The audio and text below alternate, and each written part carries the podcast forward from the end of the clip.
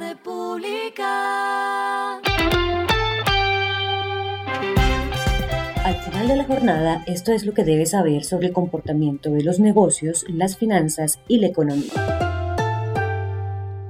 Las movidas de hoy fueron. El Grupo Éxito, en alianza con el Gobierno de Reino Unido, presentó el proyecto Consumo y Ganadería Sostenible, con el que buscan fortalecer las prácticas en los predios ganaderos y así mejorar su producción cárnica con factores de protección al medio ambiente.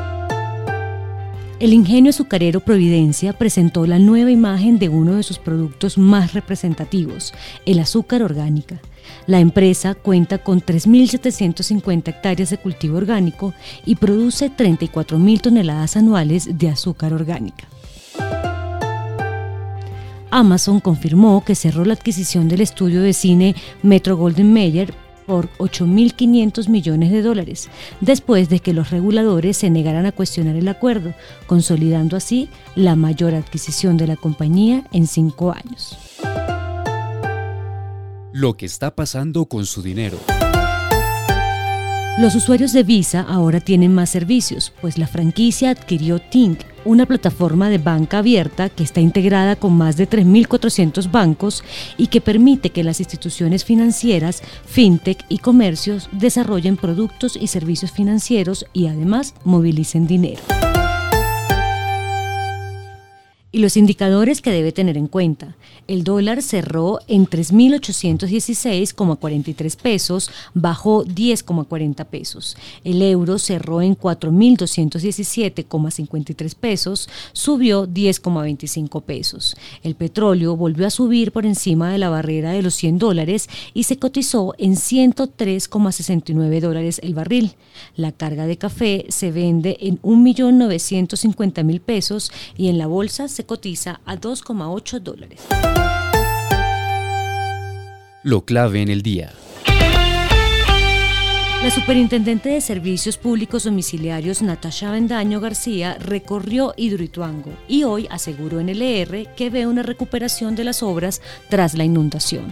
Las turbinas 1 y 2 están en ensamblaje y es tema de terminar de acoplar y armar, dijo la superintendente. Eso sí, no descartó establecer un cronograma de visitas periódicas. A esta hora en el mundo. El Tribunal Constitucional de Perú declaró fundado el habeas corpus que plantea la excarcelación del expresidente Alberto Fujimori, con lo cual el ex jefe de Estado saldría en libertad.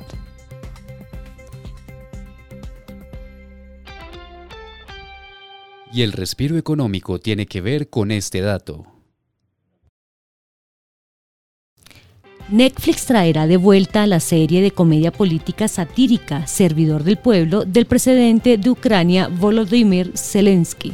La serie, que se desarrolló entre 2015 y 2019, está protagonizada por el presidente de Ucrania y gira en torno a un maestro que inesperadamente se convierte en presidente de Ucrania después de que un video suyo quejándose de la corrupción se vuelve viral.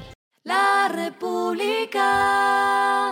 Y finalizamos con el editorial de mañana. Por fin llega el debate económico a los candidatos. Por fortuna, como van las cosas, al próximo presidente de Colombia lo elegirán las ideas económicas y no el miedo al conflicto interno, como ha sucedido por más de tres décadas.